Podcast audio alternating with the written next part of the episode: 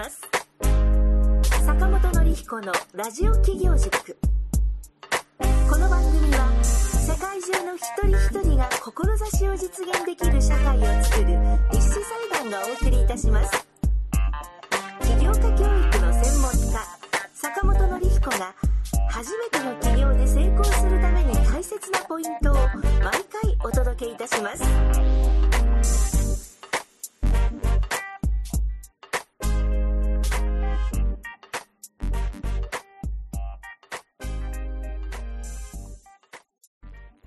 リスナーの皆さんおはようございます。立志財団の森川です。今日もラジオ企業塾が始まりました。坂本先生、よろしくお願いいたします。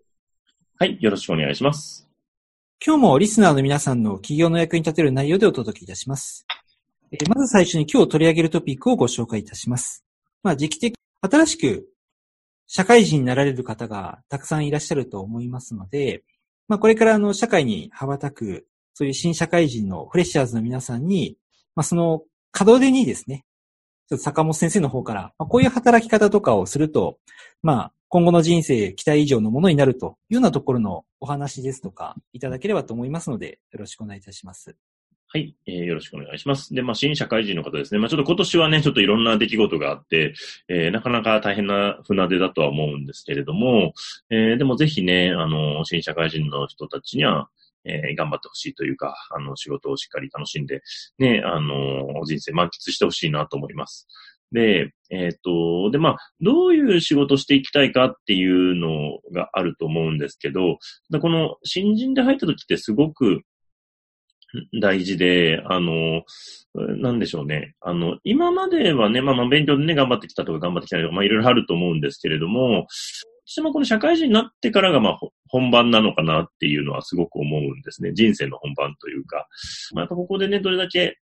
しっかり仕事を覚えていけるかっていうこと。で、特に20代にどういう仕事するかってやっぱすごく大事だなと思うんです。やっぱ人生の基盤ができてきますから、仕事のベースの部分ができてくるんで、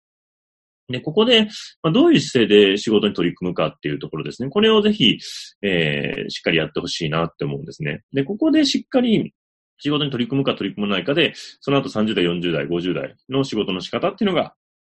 変わってくるなっていうふうに思います。で、私、まあ、あの、私は最初銀行だったんですけれども、あの、まあ、銀行のね、同期で、あ、すごいなって思うやつがいて、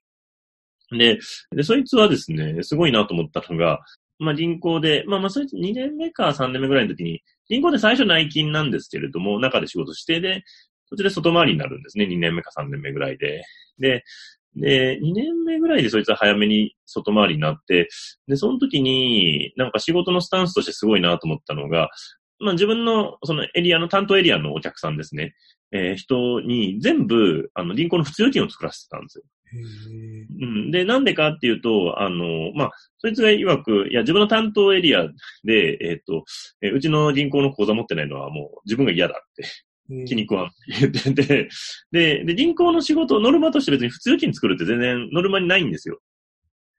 うん。要は、ね、普通の定期預金とか、えーまあ、あと投資信託とかそういうのを売ったりとか、あとまあ融資をしてきたりとか、ね、まあそういうのは成績としてあるんですけど、普通預金の口座作ったのでは何の成績にもならないんですけれども、でもそいつは取引がないのは嫌だと。自分の担当してると。で、それでもう、うん、なんかそこの、まあ商店街だったんですけど、そこの辺全部になんかもう、えー普通の口座作らせたって言ってたんですけど、でもやっぱそいつはすごいなと思って、僕もそこまで情熱持ってさ、仕事やってなかった、できてなかったなと思って、でもやっぱりね、そいつは結局出世してって、まあ今はね、あの銀行の、えーと、なんか経営企画部に入って、ね、もう結構最前線でもうなんかすごいやってるっていうふうに、まあ銀行の中枢でやってるって仕事やってるって言ってたんですけども、なんで、やっぱりなんかでもそういう、なんだろうな、あの、新人時代の仕事のこだわりって、実はすごく大事で、うん、あ、先、前、先週ぐらいかな聞いた、あの、まあ、50年ぐらいやってる不動産業の、まあ、社長さんのお話、まあ、年収100億ぐらいの会社の社長さんのお話だったんですけども、その社長さんも最初、不動産の会社に入って就職して、えっ、とね、なんかトイレ掃除をすごい頑張ったらしいんですよ。で、で、トイレ掃除をもうピカピカにしてたら、もうなんか、その当時の社長が、あの、なんかもう、えー、こいつのもう、トイレ掃除をしっかり見ろってみんなになんかそう言って、言って回ってたぐらい、なんかまあすごいやってて。で、そうしたらやっぱそういうのが、なんか認められたのが、まあそのトイレ掃除やってたきっかけなのかわかんないんですけども、まあ仕事の方も順調でも営業の成績もすごいダントツトップみたいになって、で、そこからまあ独立していったみたいな感じなんですけれども、なんか、なんだろうな、多分新人時代に任される仕事って、まあ今はね、もしかしたらある程度の仕事させてくれるかもしれないですけど、もしかしたら人によっては、こんな仕事意味あんのかみたいな仕事もあったりすると思うんですよね。なんか、もうコピー取りだったりとか、なんかね、まあ簡単な仕事みたいな、ねまあそれこそお茶組みたいな仕事かもしれないし、なんかね、こんな仕事、ね、アルバイトでもできるじゃないかって思うような仕事かもしれないんですけれど、あの、でもその仕事をどんだけ本気でちゃんとできるかっていう。ところ。これはやっぱりすごく大事だなと思います。で、仕事ってそういう、なんだろう、なんか高度な仕事するっていうのはもちろん価値を生み出すっていうのはもちろんあるんですけども、そういう単純な仕事とか、一見誰でもできそうな仕事をすごい精度でやる。ね、すごいこだわってやるっていうのも、これも誰にもできないところなので、なんかそういうふうに仕事取り組んでる人っていうのは、なんか、あの将来、他の仕事に行っても、そのレベルで仕事ができると。だ簡単な仕事だからって手抜いたりとかしてると、いざ本当にちゃんとやらないといけない仕事も本気の出し方がわからないので、なんか仕事が結局うまくいかなくて、そういうチャンス巡ってきても活かせないっていう場合になったりするのかなと思うんで、まあ、どんな形でも、なんか、もう、その中でね、一番になるぐらいのコピーだったら、コピー取りで一番とか、お茶組だったらお茶組で一番になるような、なんかそういう仕事のスタンスのやり方っていうのをやっていただけるといいのかなって思いますね。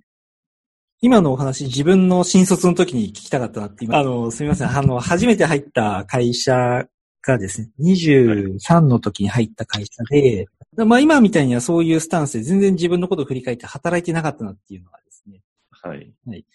あの、なんでしょうね。な、なんだかよくわかんないけど、こう、周りとの人間関係の作り方が全然わからないまま、3年弱ぐらい働いてたんですけど、すぐ退職してしまった記憶があったんですね。はいはいはい。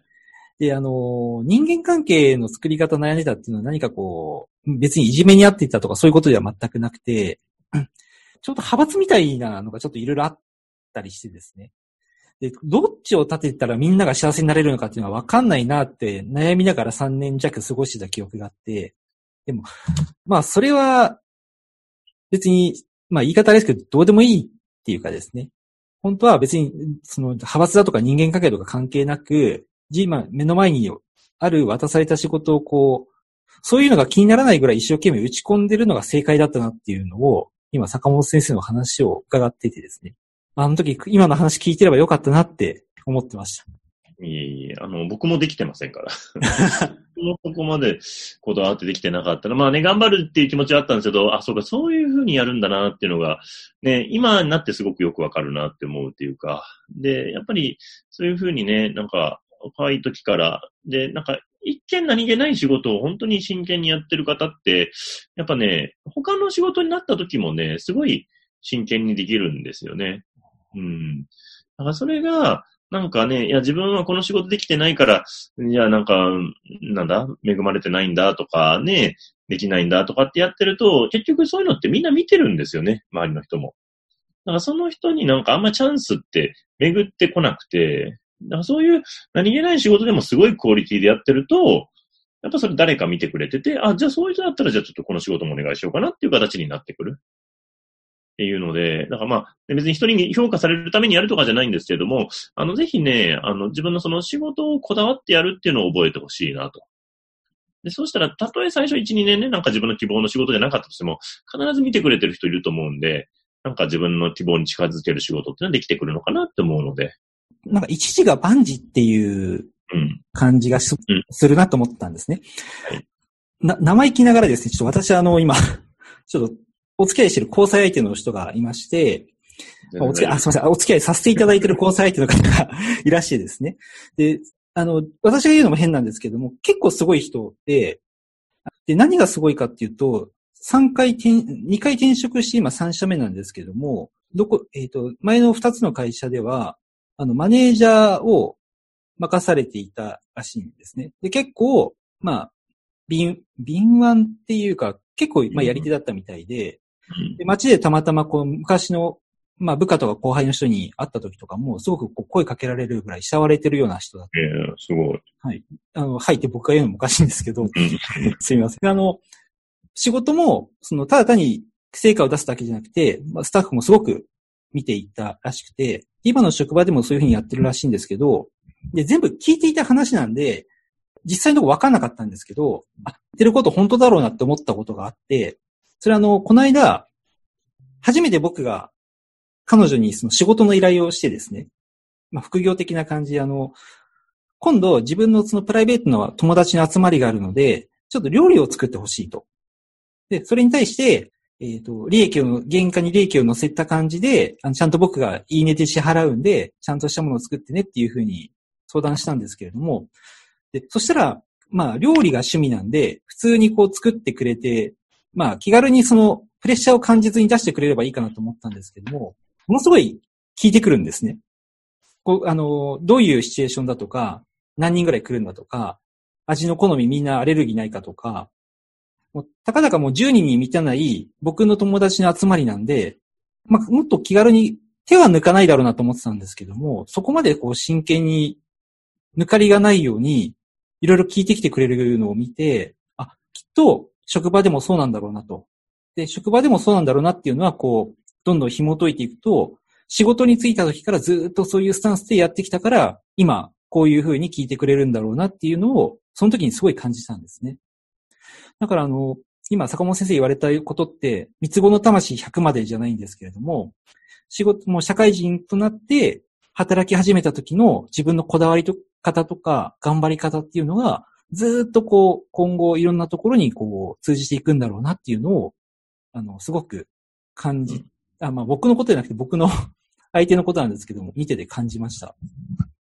あすごいそれありますね。で、僕は、まあね、銀行で営業してた時に結構言われたのが、あの、やっぱね、できる人はね、飲み会しきらしてもうまいんですよね。ああ、そうですね。はい。うん。だから飲み会とか、まあ、ね、社員旅行とかの幹事とかも、やっぱできる営業マンの人がやるとね、すごい、あの、綺麗に全部回るんですけど、それがやっぱできない人がやってると、なんかね、回らない、なんか、なんか段取りが悪いなみたいな、なんかなっちゃって、で、意外とそこってみんな見てるんですよね。うん、飲み会とかがちゃんと仕切れるかと、そういうね、あの、社員旅行の幹事がちゃんとできるかみたいなって見られてるとこなので、なんか意外とそういったところも、やっぱ真剣にやったりとか人を喜ばせるみたいなのをやっていくと、結構意外と評価が上がってくるというか、見ててくれてるかなっていうのはありますよね。はい。あありがとうございます。えー今日は、これからまあ、新しく社会人になられる方にですね、まあ、坂本先生からのメッセージという形でお話をいただきました。次に企業の Q&A に移ります。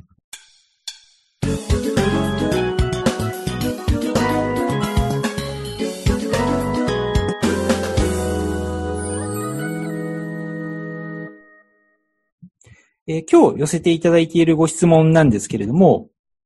0円でも成功できる企業のアイディアはありますかというご質問をいただいておりますので、よろしくお願いいたします。はい、えー、ありがとうございます。で、えー、まあ、0円でもね、できる、まあ、起業できる、まあ、アイディアというところなんですけれども、えーっと、まあ、起業を考えてる方でね、もちろん最初ある程度資金持ってるという方もいらっしゃると思うんですけど、えー、まだ全然お金がないとかっていう方もね、いらっしゃると思います。で、そういった時に、まあ、何からね、やっていくのか、まあ、しかもどういうアイディアがあるのかっていうところですね。まあ、それを考えていくっていうのは、まあ、非常に大事なポイントになってくるかなと思います。はい。えー、で、何ができるかっていうと、まあ、ちょっと具体的にね、何がいいかなっていうところなんですけれども、あの、まあ、これはね、ちょっと人によって特性が違うので、これを絶対やったらいいとかっていうわけではないんですけれども、まあ、一例でお話しすると、えー、そうですね、例えば今、最近だとうちに来られてる方とかだと、えっと、今、ライターのお仕事をやってる方がいらっしゃって、で、その方は、ただ、あの、最初全然、私何し、なんか企業、まあ男性なんですけど、まあ20代後半で、なんかやりたいんだけど何していいかわかんないみたいな。感じで最初来られてたんですね。で、いろいろまあ自分が好きなものとかやりたいものって言って、最初それもないみたいな感じだったんですけれども、よくよくいろいろ話を掘り下げていくと、なんかその、彼はなんかその B'z がすごい好きだと。アーティストの B'z ですね。ああ、はい。すごい好きだって言ってて、とか、あとまあ、なんか本読むのとかもすごい好きで、なんか三島由紀夫とかすごい読んでますとか、なんか、そういう文学系のやつがすごい大好きみたいな感じで、うん。で、あ、なんかすごい好きなのあるじゃないですかってあ、でもなんかこれはお金にならないと思ってみたいな感じだったんですけれど、で、で、今、あの、あ、でもそれもっとなんか発信しましょうよってね、なんかそういうのが、まあ、で、まあ彼最初批評家みたいになりたいみたいな感じで言ってて、で、なんか、で、なんか聞いてたら、やっぱ、その文章書くのはすごい好きだって言ってて、で、大学時代もなんかすごい論文とか書いてるのはなんかすごい、しら、あの、図書館で調べ物して書いてるのすごい楽しかったみたいなことを言ってたんで、じゃあなんか書く仕事面白いんじゃないですかっていう形で、で、今ちょうどうちの中で、えっ、と、まあ、ライターチームっていうのをちょっと結成してまして、まあ、ライターさん、あの、まあ、文章とかね、まあ、こういうラジオの収録の音声とかをね、なんか記事にしてくれる方を、まあ、えー、まあ、まとめてるチームがあるんですけれども、じゃあそれでちょっとやってみませんか？って言ってやって、まあ今、すごいやり出して、あ、そうかこの書くっていう仕事がお金になるんだ、みたいな感じでね、スタートしだしてるっていう形なんですよね。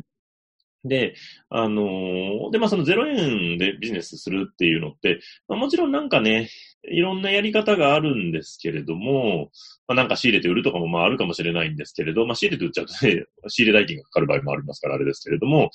なんか自分の持ってる能力、才能を、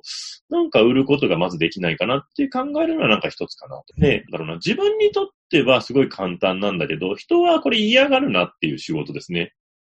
こういうのはなんかすごくお金になりやすいというか、かその、まあその方もですね、文章を書くっていうのが、まあその人にとってはすごい、実はそんなに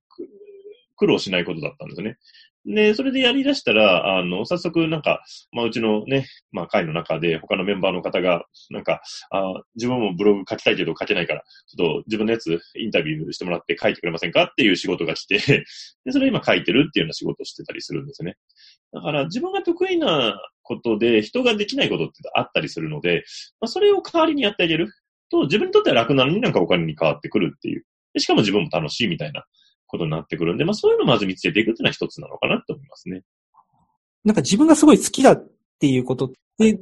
そのお金がかからないことって結構そういえばあるなっていうのを、まあお話聞いてて思い出したことがあってですね。まあ最近よく YouTube を見ることが多くて、まあいろいろこう YouTuber っていう人がたくさん世に出てて、そういうのこう、まあ半分興味で半分勉強で見させてもらっていること多いんですけれども、であの、私あの、ずっとバスケットボールを、まあ下手の横付きでやってたものでしたので、今でもその昔の試合のハイライトとか見るのすごい好きなんですけれども、そのバスケの配信をしてるある方が、もう自分はずっとまあご自身はずっとその、まあアメリカの NBA っていう世界最高峰のリーグのこととかを、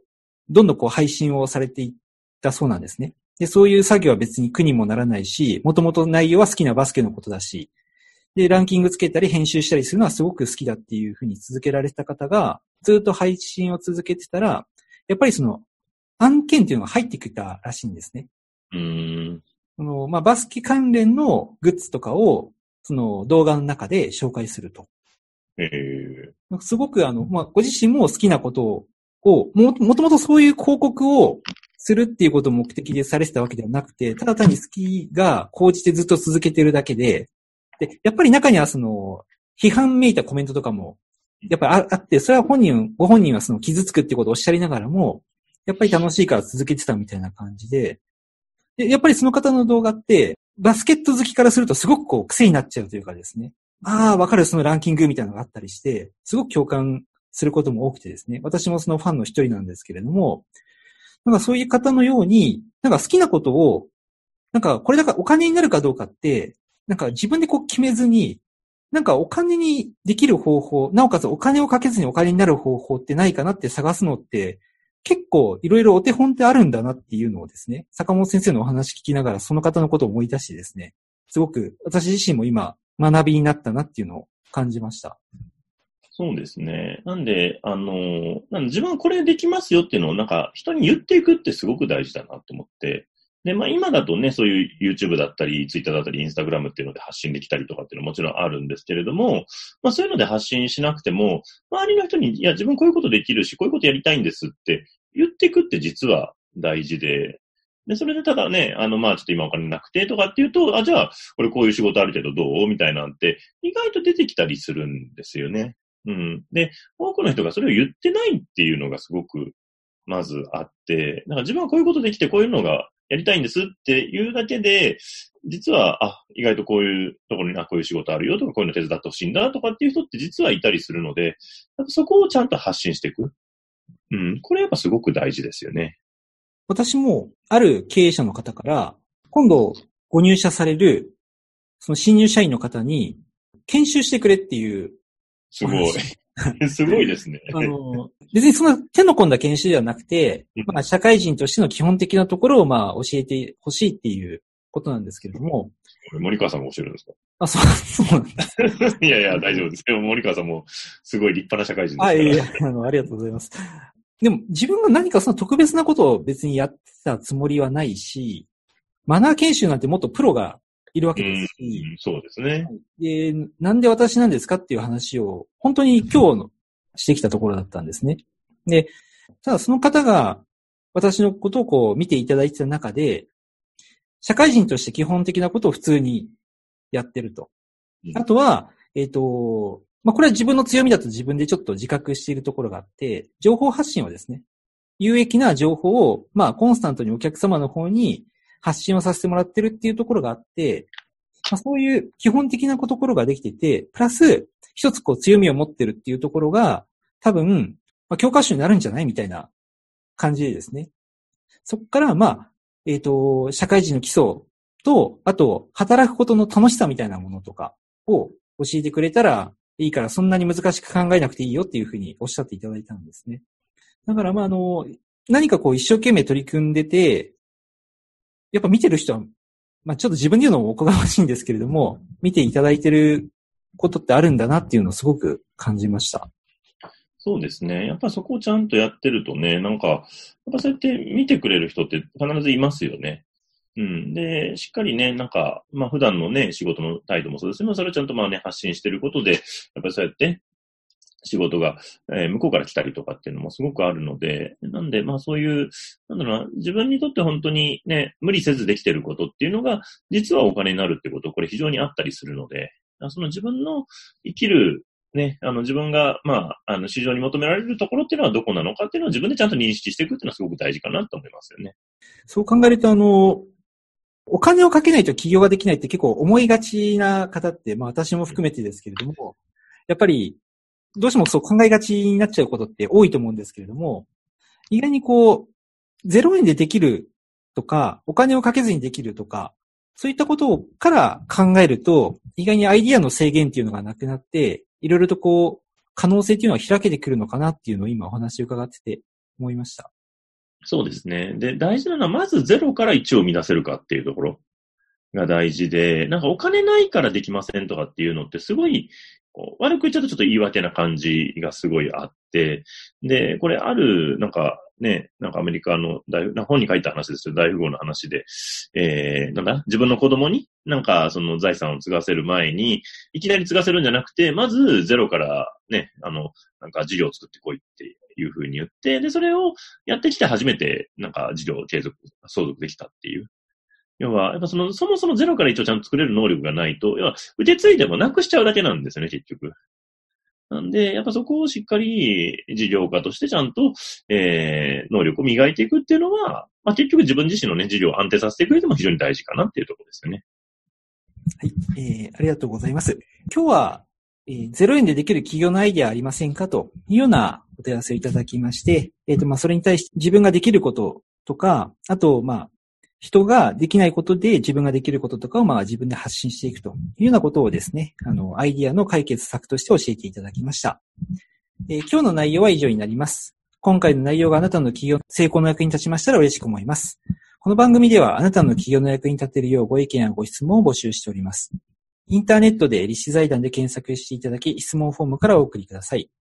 その時には、お問い合わせ内容の欄に、ラジオ企業塾についてとご記載ください。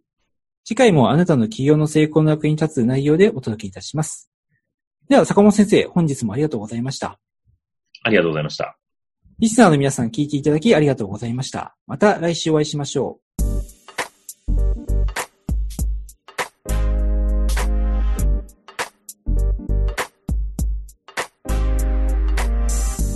番組はいかがでしたでしょうか？あなたの起業へのヒントがありましたら幸いです坂本典彦への質問をお受けしております。立志財団公式サイトよりご質問ください。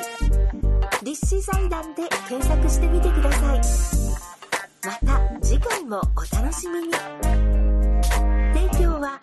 世界中の一人一人が志を実現できる社会を作る立志財団がお送りいたしました。